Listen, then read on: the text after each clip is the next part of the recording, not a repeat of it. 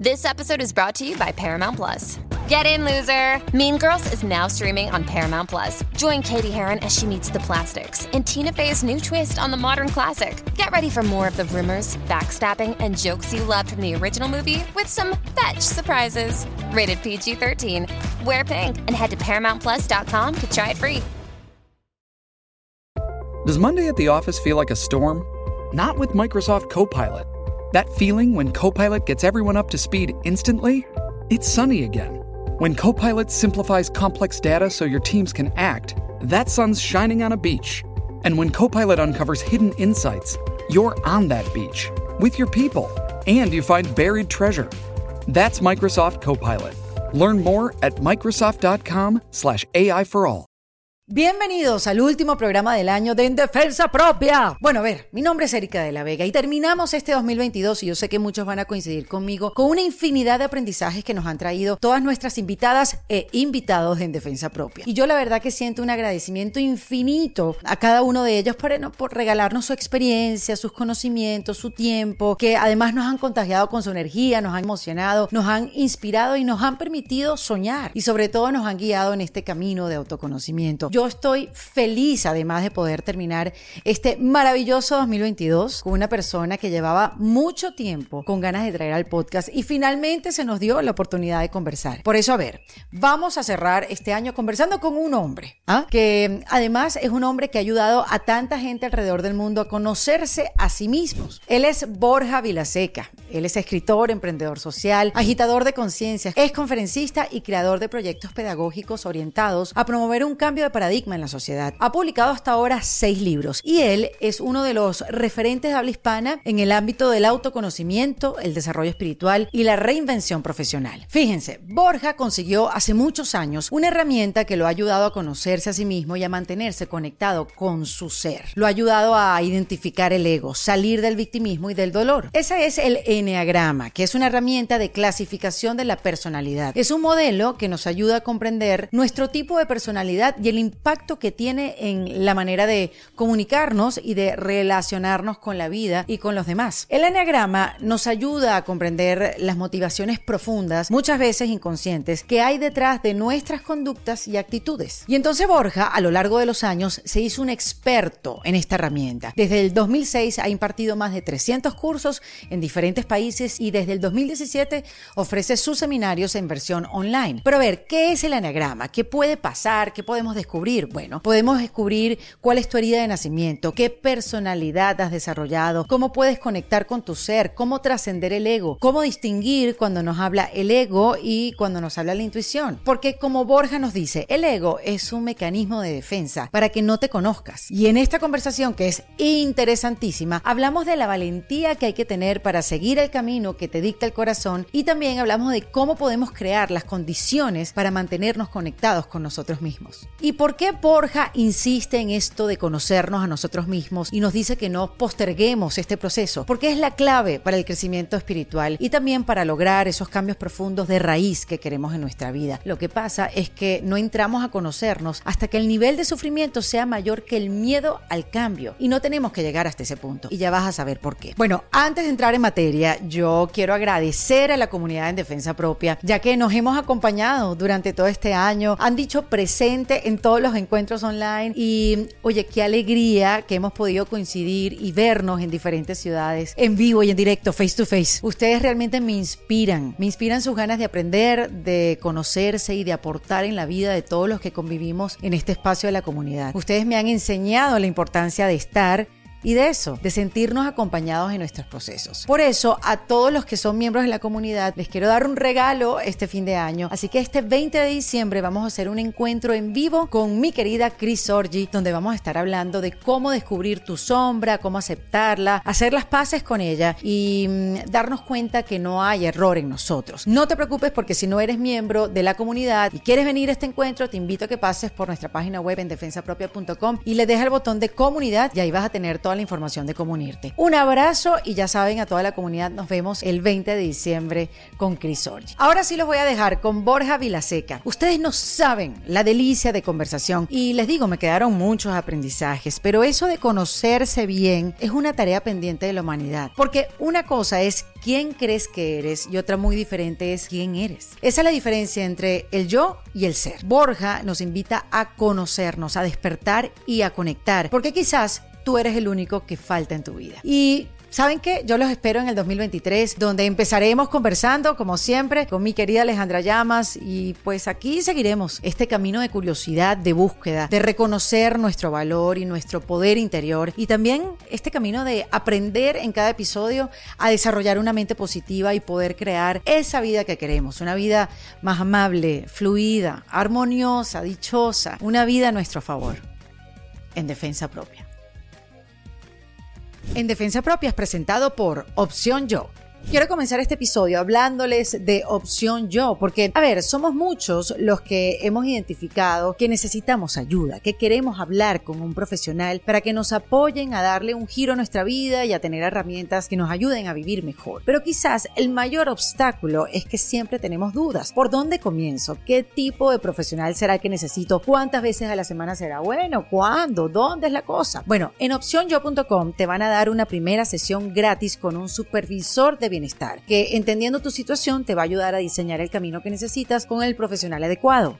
Mira, hay más de 2.000 profesionales entre terapeutas, life coaches, nutricionistas, fitness coaches y consultoras de bienestar en más de 35 países, lo que te va a permitir hacer sesiones en cualquier horario por videoconferencia integrada para resguardar tu confidencialidad donde quiera que estés además. Opción Yo es mucho más que una plataforma de terapias online. Es un centro de bienestar integral que apoya a las personas para lograr el equilibrio en sus vidas de manera completa, personalizada y amigable. Opción Yo ha ayudado a más de 72 mil personas a conseguir la ayuda profesional que necesitan de manera personalizada y en la descripción del episodio te voy a dejar el link para que vayas directo a opcionyo.com. Porque a ver, cada persona es un mundo diferente y en Opción Yo trabajan por hacer que cada uno de esos mundos sea un lugar mejor. Así que agenda tu sesión ahora. Bienvenido Borja Vilaseca a En Defensa Propia. Encantado de estar aquí, gracias por invitarme, Erika. Bueno, pero qué emocionante este momento. He esperado esta conversación por mucho tiempo, Borja. Eh, porque no sé, yo digo que de, tanto veros online y, en tus videos y con tanto que aportas a la humanidad, uno ya te siente cercano. ¿Te pasa eso normalmente cuando das tus cursos presenciales? Sí, la verdad es que en persona me dicen, Jolín, qué alto, qué delgado eres. Supongo que la cámara pues te engorda y te encoge y, luego sí, pues hay, personas que dicen que, se van a dormir conmigo, se levantan conmigo, hay gente que, duerme conmigo, se ducha conmigo y hostia, al final el YouTube, ¿no? Es, una locura lo de YouTube. Es una locura, pero es que de verdad eres, eres muy activo en esto de la educación emocional, si se puede llamar así, porque a eso es lo que te has dedicado, ¿no? Digamos, todos tus años de adultez. Sí, al final yo siempre digo lo mismo. Yo soy un niño, ¿no? Un niño con barba, un niño muy traumado, un niño que, pues, pues como todos, ¿no? Que viene de una familia muy disfuncional, que tiene una infancia, pues bueno, muy, muy movida en, ese sentido emocionalmente, que eso tiene unas heridas, unas cicatrices, que con 19 años yo ya reviento, no puedo más, eh, toco fondo, entro en una profunda crisis existencial que nunca le he visto, supongo, por todas estas heridas, eh, mucho sentido al mundo de los adultos, al mundo de la educación, al mundo de, al sistema en general, ¿no? Y empiezo mi búsqueda y empiezo un poco pues, mi, viaje de autoconocimiento, ¿no? Y, esto de alguna manera, una primera etapa, pues eh, comienza sobre todo con, con 24 años cuando conozco el Enneagrama, con 25 años tengo pues una experiencia de estas que los hierbas decimos mística, ¿no? Un momento de conexión profunda, un momento de disolución de la mente, del ego y que sientes vez en tu vida algo de paz, algo de felicidad interna. Y a partir de ahí, pues bueno, mm, en mi caso, pues ya desde muy jovencito conecto con esa, como te pasó a ti seguramente, con esa labor divulgativa, comunicativa, ¿no? De decir, oye, esto que me ha pasado lo tendría que experimentar toda la humanidad, ¿no? Porque creo que estamos todos un poco taraos y, ahí nace pues esto, la, vocación, el propósito de, intentar fomentar ese despertar de conciencia en el mayor número de personas posibles. Y todos los proyectos que he ido luego montando como emprendedor social, como inversor de impacto, pues van en esa misma dirección, ¿no? Revolucionar el sistema educativo, cambiar la mentalidad de la sociedad, despertar la conciencia para empoderar a las personas a través del autoconocimiento, ¿no? Y a eso, pues ahora con mis 41 años, pues sigo dedicándome ya con pasión, ¿no? un trabajo titánico, ¿no? Porque para ir contra, digamos, estas estructuras que están tan afianzadas, que son, oye, que, que, que, sí, que, que son, es difícil derribar, pues el sistema, este, es titánico, pero no imposible. El otro día leí un dicho que decía, lo imposible solamente se tarda un poco más. Me encanta. Como no sabía que era imposible, lo, hice. Yo siempre le digo a mis hijos, ¿no? Mis hijos les digo, para papá, y ellos ya acaban la frase, no hay nada imposible, ¿no? Yo creo mm. que al final, eh, algo que he descubierto, Erika, es que en, mi caso escucho mucho mi intuición, que, es el susurro del alma, ¿no? Es el susurro de la vida te, guía, ¿no? Y, yo te juro por mi vida que siento que yo no elijo nada de lo que hago. Yo simplemente siento como hay una pulsión que no puedo evitarlo y que me guía, que me impulsa, que me motiva, que me mueve, pues hacer lo que hago con, mi vida, ¿no? Y, y, esta, pues bueno, tiene una visión muy clara, que es esa curiosidad por ver cómo sería la sociedad, por ver cómo nos organizaríamos a nivel sistémico si una masa crítica lo suficientemente grande y poderosa de seres humanos estuviera más despierta, viviera más conscientemente, no tan identificada con el ego. Evidentemente, en el proceso, pues bueno, te das cuenta de que hay una resistencia al cambio enorme. El mm. sistema, el, propio sistema es en sí mismo un engranaje para no cambiar, pero al final eh, eh, la batalla de antemano está perdida, porque el cambio es lo único inevitable, el cambio es la única constante y, mm. por eso pues vamos de crisis en crisis la humanidad para hacer esta, esta evolución. Pero al final, entre tú y yo, Erika, que igual te, te, pasa a ti, porque sé que eres una mujer con una vocación muy clara, todo esto lo hago porque es mi terapia. Es decir, a mí... Claro, te tratas a ti mismo mientras lo haces. Claro, o sea, a mí lo que me mantiene motivado, joven, ilusionado y más o menos cuerdo dentro de todas las taras eh, que tengo como ser humano es el darle sentido a mi vida a través de algo que, creo que tiene un impacto social y como es un poco pues el, promover una educación más consciente en la sociedad. Pero siempre lo digo, el que mejor se lo pasa en los cursos, el que más disfruta los libros, eh, los proyectos. Estoy muy engrescado a pesar de todos los problemas, desafíos, obstáculos que constantemente, evidentemente, como cualquier emprendedor te encuentras en el camino. Pero sinceramente no se me ocurre nada mejor que hacer con este regalo que es la vida que hacer lo, que, mm. lo que estoy haciendo con, con mi vida, ¿no? Qué belleza, Borja, porque además se te nota, o sea, de verdad eh, contagia la pasión eh, y el entusiasmo que, que le imprimes a cada una de, tus intervenciones, ya sea como en las charlas, en los videos de YouTube, en, en, la misma manera en la que describes el enagrama y los tipos de personalidad, pero ya vamos a entrar ahí. Pero es contagioso, es así como que esta es una persona feliz que realmente disfruta lo que hace. Y eso es inspirador a que cada uno de nosotros busque ese lugar donde realmente eres feliz y hacer de eso tu día a día y, y a lo que te dediques. Y, y, de verdad que más allá de lo que hablas y explicas, tus acciones también son inspiradoras. Así que eh, se te nota, es lo que te quiero decir. Pero bueno, hay muchas cosas de que hablar y, y acá, o sea, se me van las preguntas a medida que vamos conversando. Pero, pero dijiste algo que, que es clave, creo, para esta conversación, que escuchas tu voz interior y que nada has decidido tú, sino que es algo que, te llega y que te dice. Pero esto se lo he preguntado a gente eh, con tanto conocimiento como tú, Borja, acá en el podcast, que es cómo distingues qué es, qué es la voz del ego o qué es la voz de la intuición. ¿Cómo se distingue esa pequeña voz? Porque los dos hablan.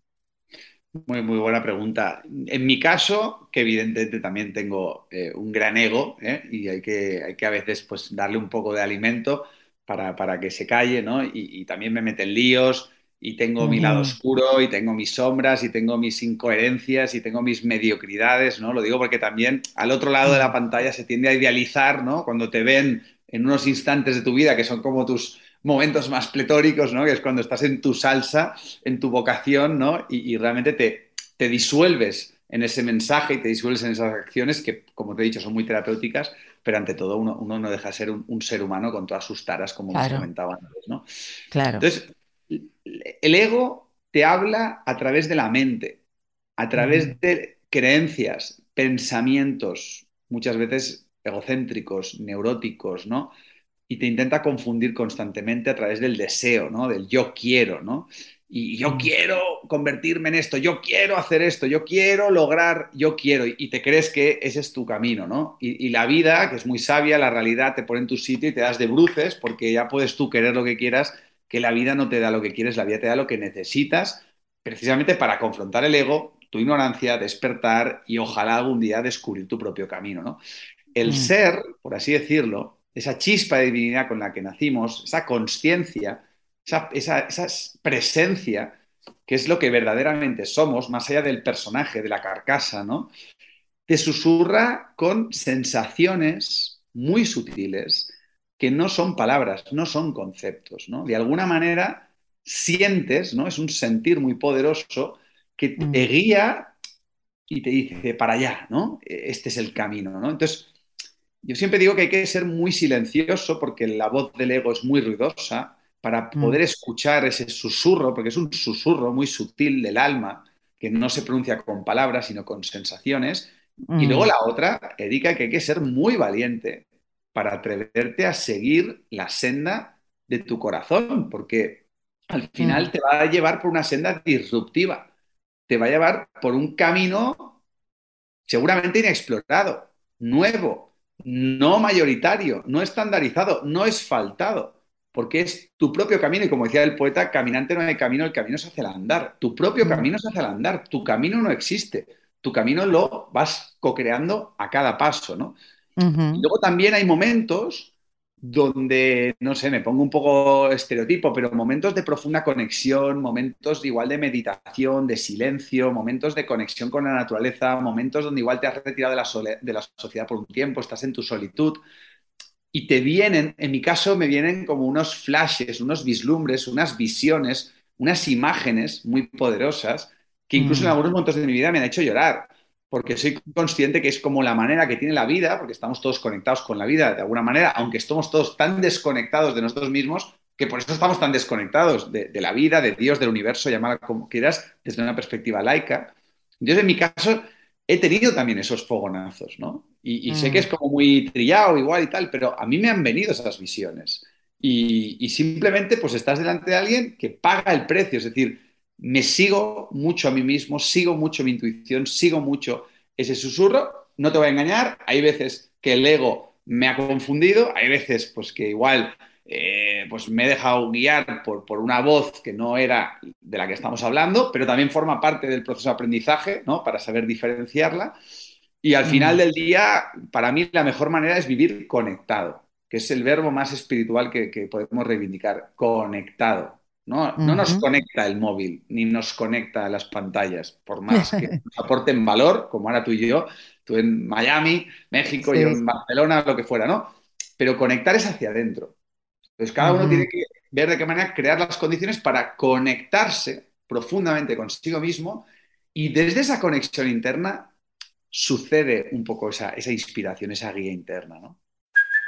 Hey, it's Kaylee Cuoco for Priceline. Ready to go to your happy place for a happy price? Well, why didn't you say so? Just download the Priceline app right now and save up to 60% on hotels. So, whether it's Cousin Kevin's Kazoo concert in Kansas City, go Kevin, or Becky's Bachelorette Bash in Bermuda, you never have to miss a trip ever again. So, download the Priceline app today. Your savings are waiting. Go to your happy place for a happy price. Go to your happy price, Priceline. This episode is brought to you by Paramount Plus. An unlikely friendship begins in the Paramount Plus original movie Little Wing, starring Brooklyn Prince with Kelly Riley and Brian Cox. Reeling from her parents' divorce, Caitlin steals a valuable bird to save her home, but instead forms a bond with the owner, leading to a new outlook on life. Little Wing, now streaming exclusively on Paramount Plus. Head to ParamountPlus.com to try it free. Rated PG 13. Uy, sí, clave lo que acabas de decir, esa, esa conexión interna, porque claro, uno sale a buscar, como, como a ti te pasó, saliste a buscar otra manera de vivir a tus 19 años, a los 24 conociste mucho gusto, le dijiste al eh, enneagrama, este, y digamos que esta herramienta eh, fue la que te ayudó a ti a conectar contigo mismo y a mantenerte conectado, porque no es que conectes y ya listo, ya, eh, ya, ya lo logré, misión cumplida, sino es que ya va, espérate, porque la vida te va a estar diciendo cada rato que te desconectes, o sea, ¿cómo vas a poder vivir tan conectado, no? Entonces, cuéntame por qué para ti el enagrama ha sido tan importante y la has catalogado como la herramienta más importante para ti, para conocerte a ti mismo. Sí. Bueno, y, sigue siendo tan importante que fíjate, Erika, que en, enero de 2008 publiqué mi primer libro, que era sobre el Enneagrama, y ahora en enero de 2023, el mismo día, 15 años después, publico un nuevo libro de Enneagrama, porque todavía siento que a mí esta herramienta me sigue aportando valor y siento que estoy en deuda con esta herramienta y por eso vuelvo a publicar 15 años después un libro sobre esta maravillosa herramienta. ¿Qué tiene el Enneagrama?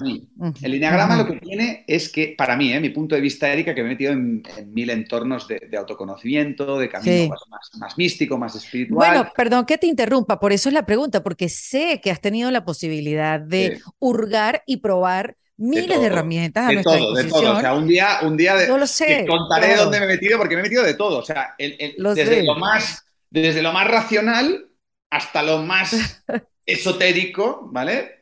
Y al final del día, pues vas viendo que, la verdad está en un punto intermedio, ¿no?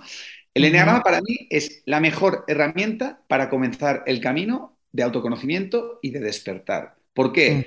Porque es un espejo en el que te ves reflejado tu lado oscuro, que llamaremos el ego, tu lado luminoso, el ser, es un mapa que básicamente pues, te ayuda a cartografiar este territorio tan inexplorado que somos nosotros mismos, ¿no? Es un manual de instrucciones que nadie nos ha dado, arquetípicamente, a grandes rasgos, de cómo funcionamos, en, cómo pensamos, cómo sentimos, cómo nos comportamos en general, la gran mayoría de seres humanos, y lo hace radiografiando un poco la condición humana. Nueve tendencias, nueve esqueletos psicológicos, nueve modelos mentales, nueve tipos de personalidad nueve eneatipos, ¿no? Y claro, después de tantísimos años, ya más de 20 años compartiendo esta herramienta profesionalmente, claro, también me pongo un poco científico, claro, he podido constatar empíricamente el impacto tan positivo que genera en la vida de los seres humanos pararse un momento, un fin de semana, un par de meses, mirarse a través del eneagrama para entender, hostia, ¿por qué soy como soy? ¿Qué me pasa por dentro? ¿Por qué sufro? ¿Por qué tengo miedo? ¿De qué manera puedo sacar lo mejor de mí? ¿Por qué me engancho con este tipo de personas? ¿Cuáles son mis cualidades innatas? ¿De qué manera, pues oye, puedo encontrar ese propósito del que hemos hablado? Entonces el enneagrama para mí se está consolidando, se está popularizando, también se está prostituyendo, pero como una de las grandes herramientas de autoconocimiento, de transformación personal, porque funciona, Erika, porque funciona. Los, los escépticos te dicen, pero ¿cómo puede ser que toda la humanidad encaje en nueve tendencias? Eso mismo me sigo preguntando yo 20 años después. Pero lo cierto es que la gente va a los cursos con humildad y tiene un orgasmo emocional, porque es que realmente es una experiencia electrizante cuando dices, qué fuerte, ¿cómo puede mm. ser que me clave tanto a grandes rasgos una herramienta? Y con eso, pues tienes, como he dicho, un manual para conocerte y seguir iluminando tu sombra, gestionarte emocionalmente, conocer a los demás, tiene muchos usos, ¿no?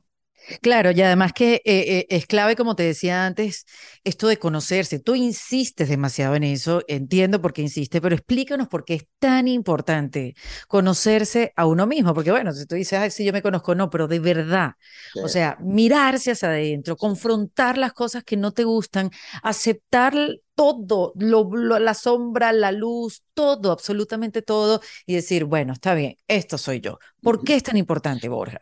Bueno, pues remontémonos un poco nuevamente a nuestra infancia. Es decir, ¿qué es la educación? Sino un proceso de condicionamiento, adoctrinamiento, programación que nos hemos venido haciendo de generación en generación y estamos perpetuando la ignorancia y la inconsciencia de la sociedad en las nuevas generaciones. Entonces, claro, nacemos en un entorno social y familiar con personas muy castradas emocionalmente, con mucho trauma emocional, porque han sido condicionadas por estas escuelas industriales ejercen una paternidad inconsciente. Entonces, claro, mm. los adultos, en su arrogancia, creemos que sabemos mejor que las nuevas generaciones lo que éstas necesitan para adaptarse, encajar en la sociedad. Entonces, claro, condicionar es poner de fuera adentro información, conocimientos, creencias, valores, ¿no? Y vamos sepultando poco a poco el ser, la esencia, la semilla, ¿no? lo innato que traemos cada uno de nosotros, ¿no? Y por el camino, claro, vamos creando un falso concepto de identidad en función del nombre que nos ponen, el lugar donde nacimos, la cultura, el idioma. Fíjate que tú no has elegido tu acento. Claro. Yo no he elegido mi acento. Fíjate cómo hablamos. Y fíjate que no hemos elegido nuestro idioma. Si, si hubiéramos nacido en otro país, tendríamos otro acento, otro idioma. Imagínate la de cosas que nos condicionan inconscientemente a nivel de creencias, de forma de pensar. Entonces, ¿qué pasa? Al final, este proceso de condicionamiento culmina con 18 años, que es la crisis de la adolescencia, donde tenemos niños y niñas que se convierten en jóvenes que están perdidísimos, como los adultos de su entorno, que siguen estando muy perdidos por más cargos rimbombantes profesionales que tengan, por más plata que ganen, por más adaptados a esta sociedad consumista de lo que puedan estar pero la gente existencialmente hablando no es feliz. Vive mm. a base de parches, de tranquimacines, de fútbol, de religión, de, fármacos, de entretenimiento, de evasión. Sentimos un gran vacío existencial porque nuestras vidas están orquestadas por el ego, por este yo que nunca tiene suficiente, que siempre quiere más, que tiene sufrimiento, conflicto, que lucha contra los demás, ¿no? Entonces, al mm. final del día, viene la crisis de los 40, que es la misma crisis de la adolescencia, que básicamente mm. es ¿quién soy? ¿Qué hago aquí? ¿Para qué vivo? ¿Por qué me siento tan vacío? ¿Por qué tengo tanto miedo? ¿Por qué realmente cuando dejo de estar entretenido las 24 horas del día siento como una tristeza, una ansiedad, un vacío que no se llena con nada? Porque no te conoces a ti mismo, porque estás gobernado por tus sombras, por tu lado oscuro, por tus miedos, por tus traumas, porque no hemos recibido educación emocional, no hemos recibido educación espiritual laica. O sea, hemos pasado por esta cadena de montaje, ¿para qué? Para tener un título universitario, para encajar en un puesto de trabajo, para producir, para consumir, para hacer lo que el sistema nos dice que se supone que hemos de hacer, pero aquí nadie está honrando su singularidad. O sea, cada ser humano es único. Esto lo hemos oído muchas veces, pero ¿por qué todos vivimos un mismo tipo de vidas estandarizadas? ¿Por qué todos tenemos un mismo tipo de acuerdos de pareja? ¿Por qué todos mismos caminamos por un camino bastante estandarizado? No nos atrevemos a ser nosotros mismos, no nos atrevemos a ser auténticos. Y fundamentalmente nuestra felicidad, lo que llamamos felicidad, es un parche porque siempre viene de fuera. La gente mm. no se siente feliz interiormente. Por eso ha triunfado esta sociedad materialista, consumista, que nos está llevando pues, al borde del colapso, ¿no? En, muchos sentidos. Entonces, mm. pararse, ser honesto, mirarse en el espejo del alma, preguntarse realmente, oye, ¿cómo me siento? ¿Me siento feliz? ¿Me siento agradecido? ¿Me siento...? Pero claro, todas estas aspiraciones pues no comulgan con los valores occidentales tan excesivamente materialistas, porque de lo que estamos hablando es la dimensión espiritual, que es otra palabra que nos pone los pelos de punta, porque lo vinculamos con la religión, pero claro, la religión no tiene nada que ver con la espiritualidad, entonces claro, al final la gente está súper perdida en este desierto espiritual que es la sociedad moderna, y por eso necesitamos tocar fondo, entrar en una crisis existencial. ¿Por qué? Porque como has dicho al principio, tenemos muchísimo miedo al cambio, tenemos muchísimo miedo a conocernos y no lo hacemos hasta que nuestras circunstancias son insoportables, porque nos da miedo confrontar eh, nuestras sombras más profundas. Conocerse a uno mismo es el gran viaje pendiente de la, de la, humanidad y mi experiencia como chaval atormentado, traumado, infeliz que, que, fui durante mucho tiempo y sin ahora pues pretender ser ningún ejemplo de nada, porque sigo teniendo mis, mis crisis y demás, pero es que lo cambia todo porque cambia la manera en la que te concibes a ti mismo, te relacionas contigo mismo, te relacionas con la realidad, con las circunstancias y hace que la vida sea mucho más liviana, placentera, agradable y, que al final incluso pues, encuentres el sentido ¿no? a, todo esto que, estamos viviendo. ¿no? Sí, ah, y, estoy, bueno, súper de acuerdo contigo. Además que te digo, Borja, no se puede cambiar lo que uno no conoce. O sea, bueno, quiero cambiar, así, ah, pero ¿qué vas a cambiar? O sea, si, si no sabes realmente qué es lo que eh, eh, eh, se está interponiendo entre tú y la vida o tu relación con la vida, mejor dicho. Entonces, sí, es importante esa, esa conexión hacia adentro y utilizar las herramientas que tenemos a nuestra disposición para ir hacia adentro. Y el enagrama, como dices tú, tiene no solamente estas mm, nueve tipos de personalidades, porque bueno, así está bien conocerse, ay, bueno, yo actúo así, tengo este patrón, me reacciono así ante esta situación, ajá pero a partir de esa información, ¿cómo cambio lo que no me gusta de mí o lo que no me funciona hoy en día? Porque quizás, bueno, te funcionaba hacer de una manera a los 20 años, pero quizás ahora no, ahorita no, no te funciona, ¿no? Y empezar a quitarse cosas de encima. Sí. Mira, hay, varias maneras de plantearlo. Te, pongo como ejemplo mi caso personal, porque al final lo único que tengo, Erika, es, mi, propio testimonio, ¿no? Claro, claro. En mi caso, por ejemplo, el eneatipo dominante, porque todos tenemos de todo, ¿vale? Y hay algunos que son más dominantes, esto sería una cuestión más técnica, que es lo que enseñamos en el, en el curso, que yo siempre le digo a la gente, o sea, un fin de semana de tu vida, un fin de semana de tu vida dedicado al autoconocimiento, ¿no? Un fin de semana de tu vida, ¿no? Y, las consecuencias que eso puede tener, ¿no? Y eso es lo que vengo haciendo hace más de 20 años, intentar conseguir a la gente, convencerla que venga un fin de semana de su vida, que aparte nos reímos a carcajadas del ego, nos reímos a carcajadas de, la condición humana porque somos de, risa los seres humanos, de que, hay que no hay que tomarse tan en serio, ¿verdad? Sí. En mi caso, por ejemplo, Claro, ¿qué me, ¿qué me, pasaba a mí antes del enneagrama? ¿no? Porque es que en mi caso no quiero parecer un talibán, pero es que para mí es antes y después del enneagrama. ¿no? Claro, yo estaba cabreado con la vida, Erika.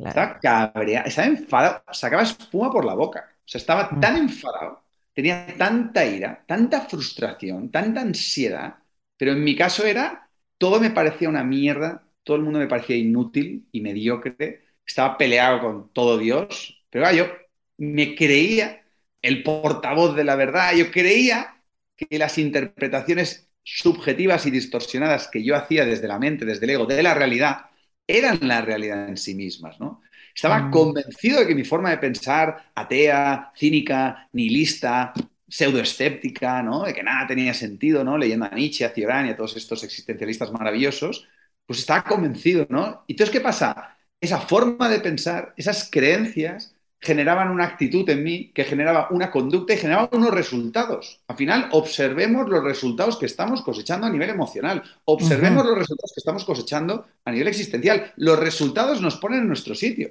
Si hay resultados insatisfactorios, quiere decir que estás gobernado por la inconsciencia y la ignorancia.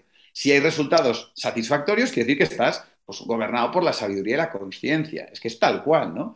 Pero claro, cuando tú estás en la ignorancia y la inconsciencia no lo sabes y vas de víctima por la vida y crees que han de cambiar los demás y te perpetúas en tu, en tu propio ego, ¿no? Entonces, claro, de mm. repente aparece el enneagrama como espejo, como te he dicho, y, de una manera brutal, claro, leyendo un libro, luego asistiendo a un curso de fin de semana, que para mí fue un punto de inflexión, de repente digo, no, no, es que lo que le pasa al eneatipo 1, con todos estos resultados, hiperexigencia, frustración, ira, prepotencia, etcétera, rigidez mental, ¿no?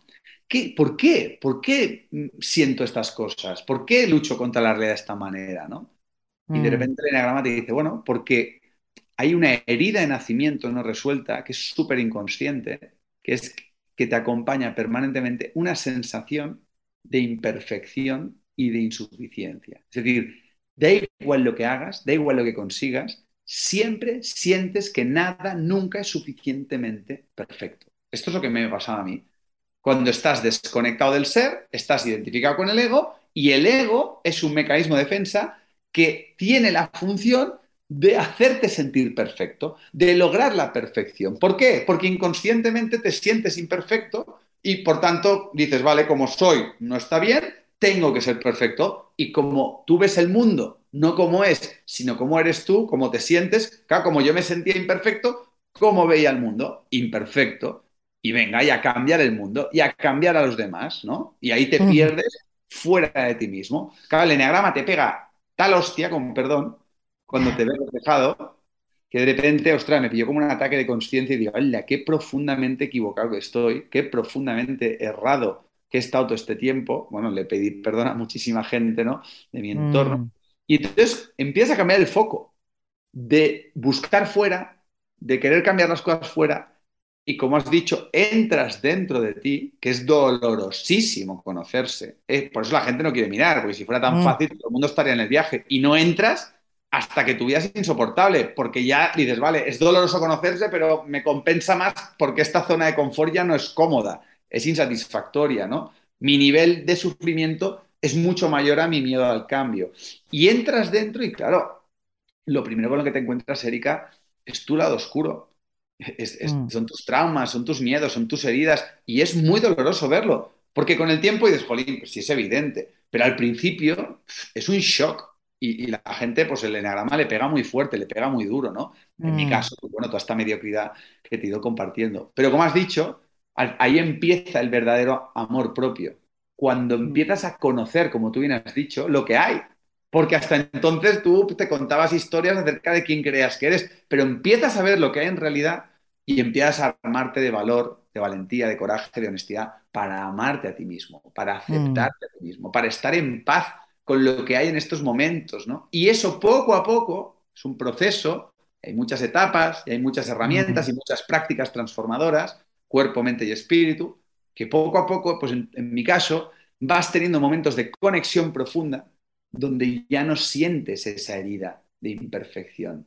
Y de Mm. pronto te empiezas a sentir perfecto tal como eres, pero no es que tú seas perfecto, no, te sientes y entonces cae la exigencia, cae la idealización, cae la frustración, cae la ira, van cayendo y claro, te vas conociendo, te vas autogestionando y lo, típico que dicen los poetas, ¿no? Nada cambia, pero todo ha cambiado porque has cambiado tú, ha cambiado tu forma de ver la vida. ¿Y luego qué pasa? Pues cuando viene otra vez la frustración, cuando viene otra vez la ira, cuando te enganchas y te peleas otra vez con alguien o con la realidad, claro, todo ese camino de conciencia, de repente tú ya no te victimizas. Tú dices, ah, vale, vale, hostia, perdón, me he vuelto a identificar con el ego, estoy otra vez en la ignorancia, ya entiendes por qué te pasa eso. Y sigues trabajándote interiormente y te vuelves a levantar, y dices, hostia, me he vuelto a dormir, pues vuelves a despertar, me he vuelto a identificar con el ego, te vuelves a identificar y simplemente acabas dándote cuenta que el dolor y el sufrimiento son aliados muy poderosos en tu proceso de evolución espiritual, porque te están siempre diciendo, Chet, te estás equivocando. Eh, ten cuidado por aquí, hey, Mm. cuestiona esto, observa aquello, y ya no te tomas tan en serio el sufrimiento. Y eres capaz Mm. de sostenerte a ti mismo, en vez de recurrir a la industria farmacéutica buscando pues alivio temporal, pero que te inhibe de lograr una verdadera curación, que es lo que posibilita precisamente el enneagrama a través del autoconocimiento. ¿no? Qué belleza, qué belleza, Borja. O sea, es que es realmente, es así el viaje, es así el viaje y es infinito, porque como bien lo dijiste hace un rato, somos seres humanos y siempre vamos a estar cayendo en la tentación de volver a escuchar el ego. Eso es un camino andado durante mucho tiempo y es muy difícil dejarlo de un día para otro. Pero lo, lo más difícil es ese encontronazo cuando empiezas hacia adentro y darte cuenta que tú eres el problema. Cuando tú pensabas que todo el mundo era el problema y decir, ah, ya va, espérate, soy yo. No, ya va, ya va, ya va.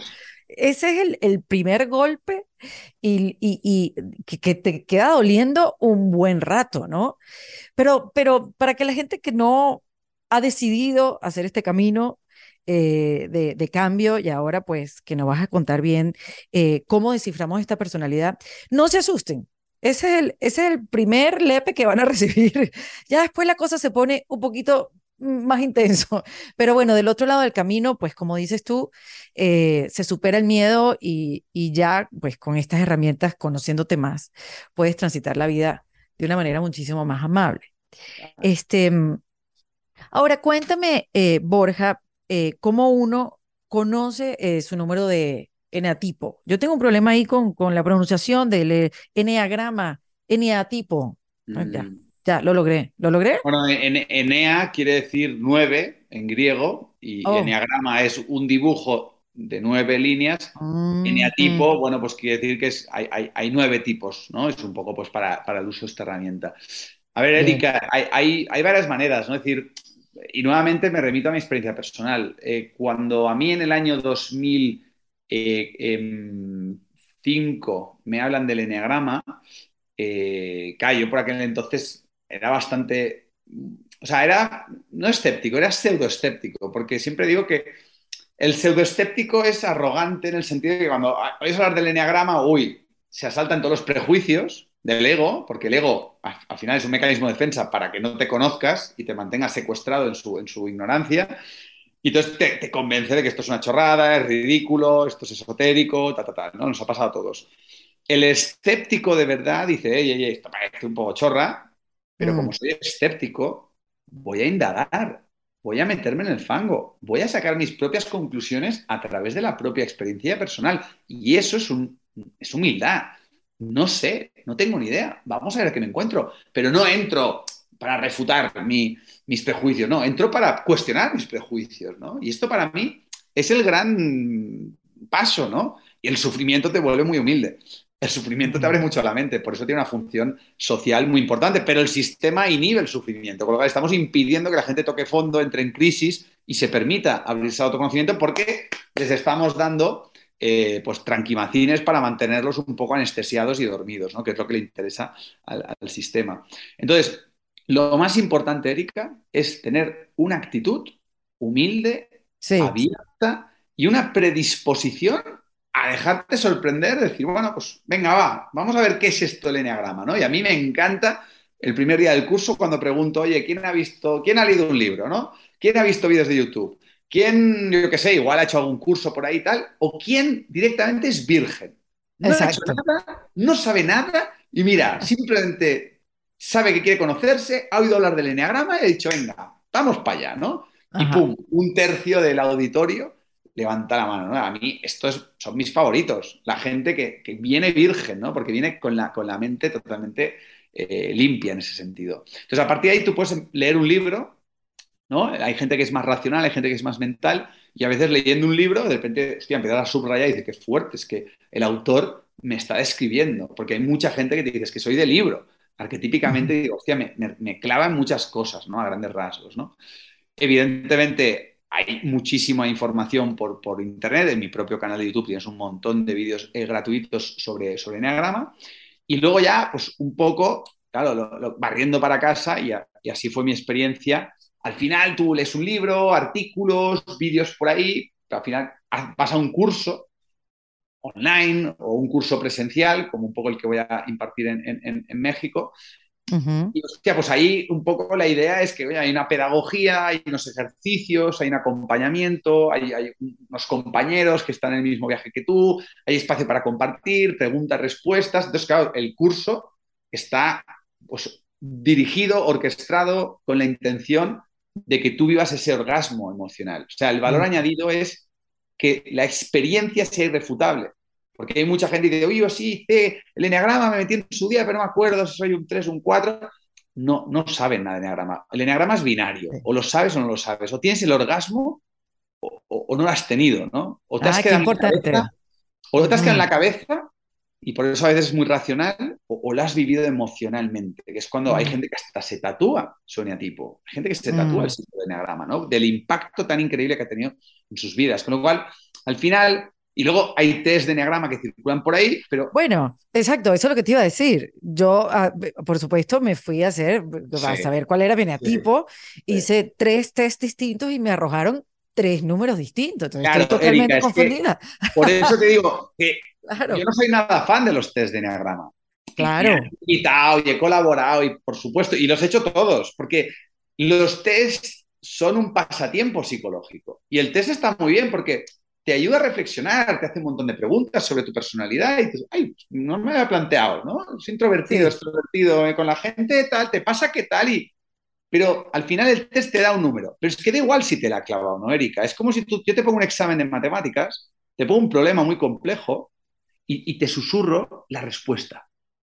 Y, y, tú la pones y es la correcta, pero tú no sabes resolver el problema matemático. Te han dado la mm. respuesta, entonces tanto si la respuesta del test es correcta como incorrecta, que también puede pasar, no tiene ningún valor terapéutico, no tiene ningún valor pedagógico, porque la gracia del enneagrama es el proceso de autoconocimiento que te propone para que por ti mismo resuelvas el problema matemático que es descubrirte y qué me pasa por dentro, cuál es mi herida de nacimiento, qué personalidad he desarrollado, qué es esto que llamamos el ego, cómo puedo reconectar con el ser.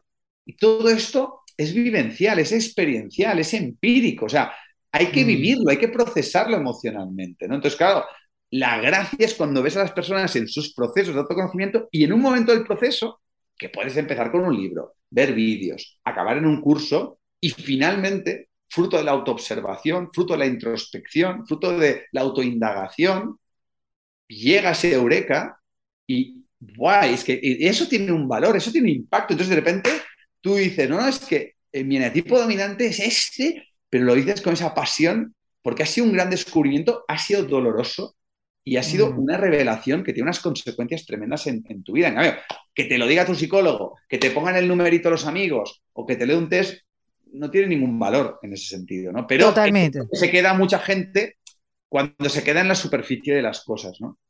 No, y qué bueno mencionarlo, porque, y además que qué bueno que lo hice, porque bueno, ya va, espérate, déjame verificar si este es el número de verdad. Ah, no, me vine, me sale un 3, no, me sale un 4, no, me sale un 7. Yo digo, bueno, ya listo, no, esto no funciona. Porque además, el, el cuento de, de los test, Borja, que- a ver si, bueno, me, me, me dice si es cierto o no, uno responde, uno se confunde, porque estos ciento y pico de preguntas, este, tú respondes algunas de cómo fuiste, algunas como eres y algunas como quieres ser. Entonces es como una masacota ahí de pasado, presente, futuro, que, que bueno, obviamente tiene que salir un número que te confunda. Claro. Por eso siempre digo, cuando me preguntan, y lo digo un poco que parece así, ¿no? Pero que el verdadero test de Enneagrama es el orgasmo emocional. O sea, Ujú. el orgasmo emocional como concepto, pero que lo he sacado de los cursos. Sea, al final, bueno, es que a mí también me pasó. o sea, hay gente que se pone a llorar cuando escucha un tipo. Hay gente que le Mm. entra la risa nerviosa. Hay gente que se enfada. Hay gente que dice, me ha tocado el peor de todos, Erika. Me ha tocado el mejor. Hay gente, o sea, cada uno re- responde, reacciona a su manera, que también, pues en función de su eneatipo, ¿no? Pero Claro. es una experiencia emocional irrefutable. Es decir, eso no te lo da el eneagrama. Y no te lo Mm. puede quitar nadie. Eso no te lo ha dado tu psicólogo. Eso no te lo ha dado. Mm. Eso es. Lo has descubierto tú. Y por eso la gente que entra con madurez, como siempre digo, diferenciamos entre turistas espirituales y viajeros, verdaderos viajeros hacia el interior del alma humana. La gente que lo ha experimentado siente una eterna gratitud hacia el enneagrama. Pues dice, Mm. madre mía, lo que me ha aportado esta herramienta, sobre todo al principio de mi viaje, para dar mis primeros pasos en autoconocimiento. O incluso cuando ya estoy muy metido en el trabajo con el ego, pues incluso hay gente que profundiza con el enneagrama porque da muchísima comprensión sobre lo que es el, el- el ego. Y lo que más me gusta es que es apto para escépticos, porque al final, si vas con la mente abierta, te acabas encontrando, te acabas reflejando, ¿no? Y eso tiene, como he dicho, unas, unas consecuencias. Lo que pasa es que todavía, mi punto de vista, es que hay mucha inmadurez espiritual, hay mucha inmadurez eh, todavía en la forma en la que los humanos estamos orquestando nuestros procesos de autoconocimiento. ¿Por qué? Porque esto se está recién empezando a popularizar, democratizar. Esto ha venido siendo una cosa de cuatro místicos, de cuatro locos, de cuatro hierbas a veces, ¿no? Y de repente está habiendo un boom en la sociedad, especialmente occidental, porque hay un malestar endémico y, y, claro, ya la religión no funciona, la psicología clásica se queda corta, evidentemente la industria farmacéutica pues también está creciendo, pero está habiendo un boom eh, de buscadores de espiritualidad, de autoconocimiento y también, pues todo esto, claro, genera una industria, genera un negocio multimillonario de libros de autoayuda, gurús que salen por todas partes y, oye, pues me, me incluyo entre ellos, ya me entiendes, por eso hay que ser súper escéptico y hay que uh -huh. no creerse nada, no creáis nada de lo que estoy diciendo, pero atreverse a verificarlo con humildad, con honestidad, con, con madurez y al final tú trasciendes todo esto, porque es tu sí. propia experiencia, ¿no? Oye, qué bueno que lo, que lo que dices, hay que ser escéptico y hay que cuestionarlo todo también, todo, ¿no? Y, todo, todo. y, con mente abierta, eso sí, con mente abierta. Con humildad, claro, con humildad, o sea, sí, sí, sí totalmente. Ahora, eh, Borja, esto, esto de pasar, además, o sea, el enagrama te, te ayuda a, a ese despertar de tú mismo tener la posibilidad de pasar de víctima a responsable, que eso es algo que me encanta que tú dices muchísimo, que a través del anagrama puedes pasar pero de una manera muy sencilla, de ser la víctima toda tu vida a ser la responsable de tu vida. Sí, y además aquí, si me permites, yo, yo lo veo como una escalera en el desarrollo uh -huh. espiritual, Erika. El, el, primer escalón es donde está el 90 y pico por ciento de, de la peña, Erika, que es uh -huh. en el victimismo. El victimismo es el deporte nacional de la, de la humanidad, ¿no? Cada uh -huh. vez que cosecho un resultado insatisfactorio, cada vez que tengo un conflicto, cada vez que me perturbo, cada vez que algo en mi vida falla, uh -huh. hay un impulso totalmente irracional de buscar culpables fuera de nosotros mismos, ¿no? Lo Insólito. culpo a mi pareja, culpo a mis hijos, culpo al presidente del gobierno, culpo a los mercados financieros, culpo a Dios. Somos víctimas que queremos preservar nuestra inocencia, nuestra bondad, ¿no? Y, y esto te das cuenta de que supuestamente adultos, ¿no? De 40 años, una incapacidad total de hacer autocrítica, por ejemplo. Esto en el mundo de la empresa, pues también los que somos empresarios también lo ves mucho, ¿no? O sea, cada vez que hay un fallo o lo que fuera, hostia, tremendo, ¿no? Yo lo veo en mis hijos que cuando pasa algo nunca ha sido nadie. digo, coño, hay un fantasma entre nosotros que, siempre cuando, ¿no? Pero claro, son niños. Y además que la gente alrededor también te dice, también te, te, vienen con esas típicas frases como que, bueno, pero ¿qué le pasa a esa persona? ¿Por qué te hizo eso antes de tu presentación? O sea, como que el consejo, exacto, claro. Tienes un problema con la pareja y tus buenos amigos te reafirman en lo víctima que eres porque el malo es tu pareja. Y, uno es el malo para el otro y el otro es el malo para el uno.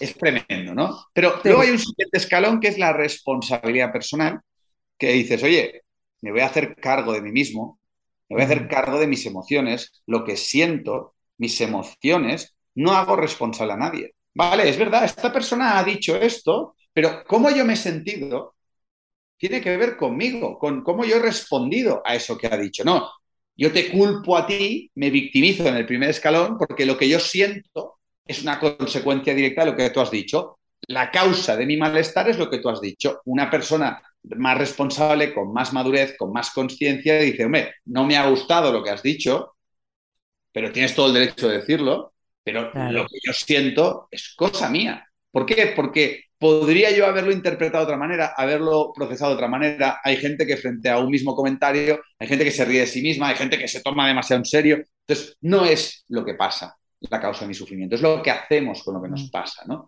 Hay un proverbio que me encanta y de lo que sucede es lo que es y lo que hacemos con ello es lo que somos nosotros, ¿no? Por eso también hablamos de que la realidad es neutra. Todo depende de cómo mm. tú la interpretas, tú la procesas, tú la digieres, pero esto confronta contra el victimismo establecido de, bueno, ¿y entonces qué pasa? Es verdad que tiene un lado oscuro esta responsabilidad, que entonces de repente el ego te empieza a machacar. O sea, antes te quejabas y te victimizabas y siempre machacabas a los demás, ¿no? Que son los culpables, y de repente hay un mecanismo un poco perverso que cuando uno empieza a asumir la responsabilidad puede ser que se empiece a fustigar, a machacar, a culpar, ¿no? mira los resultados que he cosechado, ¿no? Porque todo es culpa mía, porque todo es mi responsabilidad. Entonces, fíjate, antes yo culpaba a los demás y ahora mm. yo me culpo a mí mismo, ¿no? Uf, claro. Yo era una víctima y ahora yo soy responsable. Y aquí no sé si me estoy aventurando un poco, pero hay un tercer escalón que es coño, vamos a trascender el yo, vamos a trascender el ego. Eh, todos nuestros problemas como humanidad y como seres humanos es porque estamos excesivamente identificados con este yo, ¿no? con este autoconcepto de personalidad que es yo. ¿no? Bueno, vamos a examinar quién es este yo. ¿Hay algún yo? ¿El yo no será acaso una construcción mental hecha con creencias, pensamientos? Entonces hay un tercer escalón aquí me pongo un poco igual más hierbas, más místico, más espiritual, donde por momentos, fruto del trabajo personal, fruto del trabajo de silencio, de meditación, el yo se va disolviendo, la mente se va desvaneciendo, es siempre temporal. Y llega un momento en el que sientes que no hay ningún yo ahí y que las cosas suceden a través tuyo y por tanto ni ya te sientes una víctima ni tampoco responsable porque de alguna manera sientes y es un sentir muy poderoso que todo lo que está pasando es perfecto tal como es, porque no podría ser de otra manera.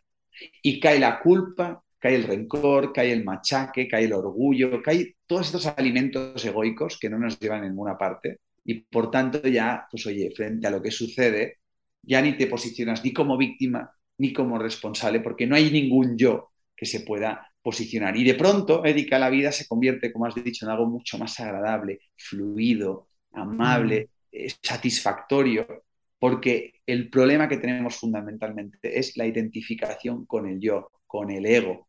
Y el enneagrama precisamente lo que te ayuda es a ser consciente de este ego, entender este mecanismo de defensa, este instinto de supervivencia, pero para que poco a poco nos vayamos desidentificando, vayamos dejando de alimentarlo y emerja esa conciencia dormida, esa conexión con el ser que nos permita fluir, estar mucho más presentes y no tomarnos las cosas que nos pasan como algo personal, ni sentir que somos, que, estamos tan en control como Occidente nos ha hecho creer de nuestra realidad. Y ahí cae el victimismo, cae esa asunción tan, tan fuerte de responsabilidad. Y de alguna manera abrazas esas filosofías orientales de profunda sabiduría que tanto bien nos hacen a los occidentales para navegarnos por la realidad pues, de una manera mucho más eh, armoniosa. Ay, yo te quiero abrazar a ti, Borja. Qué maravilla, qué manera de aprender, qué visión, qué, qué, qué, maravilla. Oye, porque e, ese tercer escalón no, no, no lo voy a venir, me encanta. Este, pero a ver, entonces, el ego, discúlpame el momento, em, el ego no es cuestión de darle un machetazo, acabarlo y dejarlo tirado en el piso.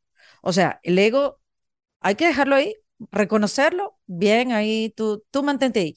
Porque esa es a veces la confusión, Borja, que hay, muchos que dicen que al ego hay que destruirlo y hay otros dicen, no, vale, pero el ego no funciona para algunas cosas, no lo destruyas, o sea, manténlo al lado tuyo, amígate y, y sigues adelante. Entonces ahí, ¿cómo lo ves? ¿Cómo, cómo sí, lo verías? Sí. A ver, eh, por mi experiencia personal también, eh, creo que es un regalo y una bendición haber tenido por lo menos algún vislumbre, algún momento en la vida de, de desidentificación absoluta del ego, ¿vale? Llámalo una pequeña muerte del ego, ¿no? Un pequeño momento de conciencia lúcido donde sientes que eres, pero no un yo. Sientes que eres, pero que no estás separado de la vida, de la existencia, de Dios, del universo, de la realidad. Y que por momentos lo que sientes es conciencia, o sea, hay conciencia, una conciencia neutra, impersonal. No es yo soy consciente, fíjate el yo, ¿eh? No, no, hay conciencia, hay presencia y hay dicha. Hay una dicha que no tiene nada que ver con lo de fuera, Erika. Que nadie te la ha dado y que nadie te la puede arrebatar. Es simplemente tu verdadera naturaleza, ¿no? Esto es de lo que hablan todos los místicos. Entonces, ojalá, por la gracia o por lo que fuera, en algún momento de nuestras vidas podamos crear las condiciones desapegadamente, sin expectativas, para que de alguna manera podamos vivenciar temporalmente la muerte, la disolución, la desidentificación del ego. Temporalmente. ¿Por qué? Porque creo que hay mucha idealización de la espiritualidad. Y, se, ha idealizado mucho a ciertos iconos de la espiritualidad, como pueden ser eh, Siddhartha Gautama Buda, Jesús de Nazaret, Lao Tse, Mahavira, eh, o, o, últimamente pues, a Ramana Maharshi, ¿no? Creo que proyectamos en estos seres esa divinidad reprimida que todos tenemos dentro, pero no hemos de olvidar que, fíjate, la palabra religión, en su etimología, en su origen, viene de religare, que es volver a unir lo humano con lo divino, Luego ya se ha prostituido la religión, se han convertido en instituciones religiosas, en ideologías para controlar las mentes y las almas de la, de la sociedad, pero en sus orígenes había mucho de espiritualidad, había mucho de, de, misticismo, ¿no? Creo que hemos de ser mucho más prácticos. Yo en ese sentido creo mucho en una Mm, espiritualidad muy mundana, accesible, realista. El otro día estaba con un chaval majísimo, ¿no? Que ha despertado hace poco. Y dice, no, es que yo estoy bien, Borja, estoy tranquilo pero yo sé que podría estar más en paz. Yo sé que yo tengo cierta conciencia, me he cuestionado cosas, pero yo sé que podría estar más despierto. Entonces, claro, fíjate el ego cómo lo corrompe y lo prostituye todo, que nunca tiene suficiente con lo que hay, incluso con la espiritualidad. Y digo, coño, qué cabrón, tío, estás tranquilo, estás consciente. Jolín, qué maravilla, ¿no? Disfrútalo, porque no todo el mundo está ahora mismo saboreando esas mieles, ¿no? Entonces, el ego lo corrompe todo, Erika. Entonces, para mí, un poco, el ego mm, no hay que demonizarlo, como tú bien has dicho. El ego forma parte de nuestra condición humana. El lado oscuro forma parte de nuestra condición humana. Desde el infantilismo, idealizamos la espiritualidad, la conciencia, la luz que hay en nosotros y negamos, juzgamos, condenamos el ego, el lado oscuro, como tú bien has señalado. Tú también lo has dicho antes. Hay que abrazar tu luz porque da mucho miedo ser libre, da mucho miedo mostrar tu luz y, brillar, ¿verdad? Y ser tú mismo, es lo que más miedo nos da a los humanos, pero también hay que abrazar tu sombra, hay que abrazar tu, lado oscuro con todo ese dolor del que hemos hablado, tus mediocridades, tus frustraciones, lo que fuera, ¿no? Y al final del día, para mí, creo que a lo que podemos aspirar, la gran mayoría de seres humanos que estamos en este viaje, es a no estar tan identificados con el ego. Es decir, Erika, si tú no estás identificada con el ego, si yo dijera Erika, tú no te girarías. Porque Erika es el ego, o sea, es el personaje, Borja Vilaseca, tu nombre, tus creencias, tu forma de pensar, eh, no sé, todo eso es el ego. El ego es el vehículo, el ego es la carcasa, el ego es el medio, pero no es la finalidad de la vida. Entonces, ¿qué pasa? Hay gente que se toma demasiado en serio a sí misma. Hay gente que se cree demasiado lo que piensa. Hay gente que considera que sus creencias son las creencias. Hay gente que va por la vida en tensión, con rigidez, con, sus historias no cuestionadas, porque está demasiado identificada con el ego y entonces, claro, choca con la realidad, choca con los demás, discute permanentemente con lo que es. Entonces yo creo que el ego tiene su función para movernos, para manejarnos, pero hemos de saber desidentificarnos, hemos de saber observarlo, cuestionarlo, para no tomarnos tan en serio y tener momentos y a poder ser cada día un ratito de poder meter ese piececito otra vez en ese océano de paz espiritual que anida en lo más profundo de nosotros a través de la relajación, el silencio, la meditación, porque si no nos volvemos taraos. Eh, somos, es un manicomio social donde vivimos. Estamos todos taraos, pero para mí la gracia es ser consciente de, ese manicomio mental que todos tenemos. Si no eres consciente, entonces, claro, estás tiranizado por el manicomio, estás tiranizado por el ego y tu vida al final es conflicto, lucha y, y desdicha. Con lo cual, creo que hemos de encontrar ese híbrido entre conocernos, despertar, conectar pero no demonizar el, ego, que es un vehículo, porque, ostras, sí, hay que vivir el presente, pero oye, esta entrevista tú y yo la agendamos hace tiempo y la grabamos en nuestra agenda. Y, ostras, pues cuando me escribiste, yo te respondí y firmé Borja Vilaseca. Claro, si nos ponemos puristas, es que entonces al final... Se complica. Si el ego de la ecuación y demás, pues claro, eh, manejarnos por la sociedad, por la realidad, pues sería muy complicado, porque cuando tú dijeras Borja, nadie se giraría. Eh, ¿no? Está, está buenísimo. No, qué buena conversación, Borja. Yo creo que es muy, a ver, eh, llegar a la simpleza es lo más difícil. Y, creo que tú con los años que has tenido de, de, esta educación emocional has llegado a ese lugar donde se puede explicar fácilmente algo que en algún momento es muy complicado de explicar. No sé si, no sé si me explico. Son palabras, todo esto son conceptos, son palabras que están señalando una experiencia transconceptual, una experiencia que va más allá de la mente, de la razón, de las palabras, del ego, ¿no? que es un poco esa experiencia de la que hemos hablado. Pero las palabras, pues al principio del camino, pues pueden ayudarnos, ¿no? Y las palabras son grandes compañeras de, de, camino, pero hay un momento en que todo buscador tiene que armarse de valor, soltar los conceptos, soltar las palabras, zambullirse en la experiencia. Y al final, un poco, pues esa es mi vocación, Erika, intentar hacer accesible, simplificar todo esto para que, para democratizar la sabiduría, para democratizar el autoconocimiento, para que todo Dios que quiera tenga facilidad para entrar en este viaje apasionante y que puedan, pues no sé, al menos como me pasado a mí, como me pasa a mí, como te ha pasado a ti, disfrutar mucho más de este regalo brutal que es la vida. Pero que muchas personas pasan por esta vida, es un infierno, es un sinsentido, es un vacío, es sufrimiento permanente, porque están excesivamente identificadas con el ego. Por eso todo esto lo queremos llevar a las escuelas, a las universidades, y, estamos armando proyectos muy disruptivos para cambiar de raíz sistémicamente la sociedad para que las personas no tengan que tocar fondo para buscar esta información, sino que en una parte de su proceso educativo desde muy pequeñitas se les nutra con este tipo de herramientas de educación emocional para poder afrontar también el regalo, que es un gran desafío, porque vivir es un gran desafío en sí mismo, pero cosechando otros resultados más satisfactorios en nuestro, en nuestro interior, ¿no?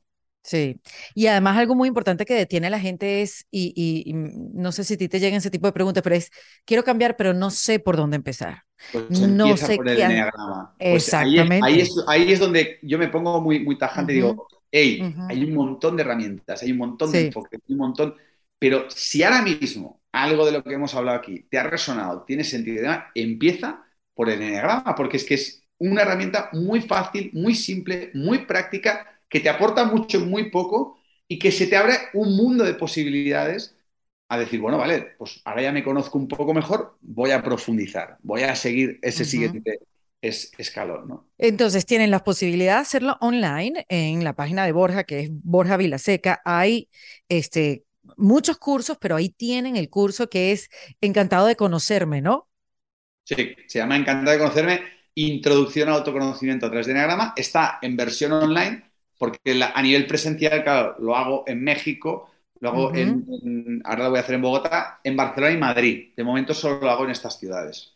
Yo te digo que de, eh, de corazón soy colombiano. Eh, mi gran referente en la vida es un colombiano, Gerardo Smelding. He ido a Colombia, no sé, 10 años creo, casi seguidos, menos el parón de, de la, la. ¡Wow! Ajá. Y, y te digo que tengo una conexión muy, muy, muy, muy especial con, con Colombia. Ahora bien, todo el mundo, desde que he dicho que voy a México, claro, yo siempre siento que la cultura colombiana como es que es muy dulce, es cariñosa, no sé, yo me siento como masajeado Sí, por el sí. país. Me doy cuenta que en España somos súper toscos y rancios y duros, ¿no? Pero me han dicho que en México son todavía más cariñosos. Son No, no, no, todavía no. más amables. Son to- y yo digo, no. Entonces yo, como soy escéptico, digo, no, no me lo creo. Voy a ir a, a- a verificarlo. Tengo muchísimas ganas de, de ir a México, la verdad. Y seguro te van a papachar y te van a hacer sentir maravilloso. Apapachar, porque me encanta. Aparte es que yo soy, soy muy meloso, soy muy cariñoso. Entonces, coño, yo en España, pues, pues veo que eso incomoda a los españoles. Entonces, coño, yo, yo en Latinoamérica me siento como, como en casa, la verdad. Pues bienvenido a Latinoamérica, Borja, de verdad. Y bueno, encantada de conversar contigo, esta introducción al enagrama y bueno, o sea, con, con todo este, eh, esta información, este conocimiento que tienes, pues estoy muy, muy agradecida que lo hayas compartido con nosotros en esta conversación. O sea, ojalá sea la primera de muchas. Este, y para mí fue un placer terminar el año contigo, este, y siempre sumando para que emprendamos o sigamos en ese viaje interior que, bueno, cuesta, pero que al final del otro lado te espera algo muy bonito que es, que es tú mismo, tu ser.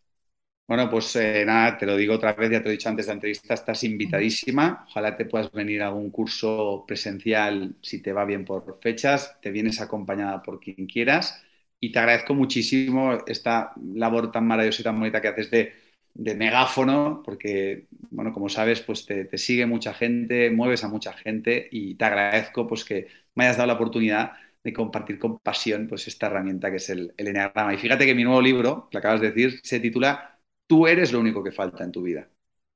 Ah, yo pensaba que era encantado de conocerte. Encantado de conocerme es el primero que publiqué hace Ah, 15 ya, ya, años ya. y es el nombre del curso que le doy al, al Enneagrama. Exacto. Pero esta Eso. nueva, eh, eh, esta nueva homenaje que le hago al Enneagrama, fíjate, tú eres lo único que falta en tu vida. Ese tú no es un yo.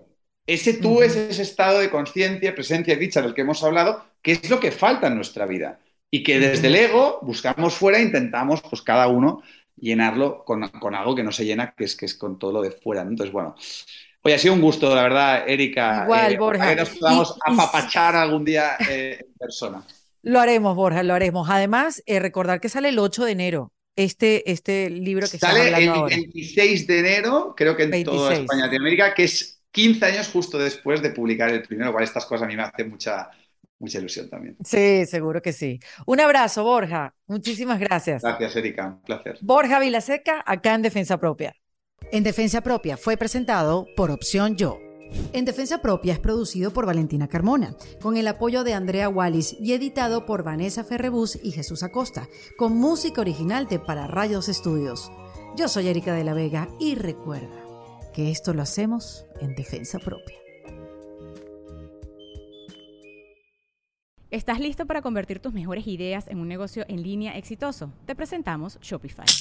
Tal vez no lo sabías, pero nuestro podcast More Than Mamis es un negocio y lo empezamos por supuesto para desahogarnos y hablar sobre la maternidad, no para convertirnos en expertas de ventas y del e-commerce. Así que sí, necesitábamos ayuda para vender nuestro merch y poner en marcha nuestra tienda. ¿Y cómo suena con Shopify?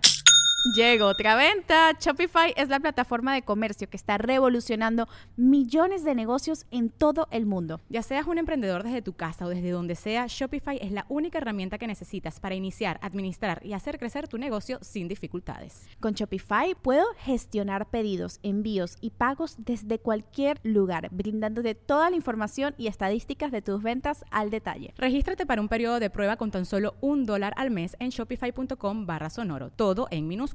Ve a shopify.com barra sonoro para llevar tu negocio al siguiente nivel. Shopify.com barra sonoro. Hello, it is Ryan, and we could all use an extra bright spot in our day, couldn't we? Just to make up for things like sitting in traffic, doing the dishes, counting your steps, you know, all the mundane stuff. That is why I'm such a big fan of Chumba Casino. Chumba Casino has all your favorite social casino style games that you can play for free anytime, anywhere with daily bonuses. That should brighten your day a little.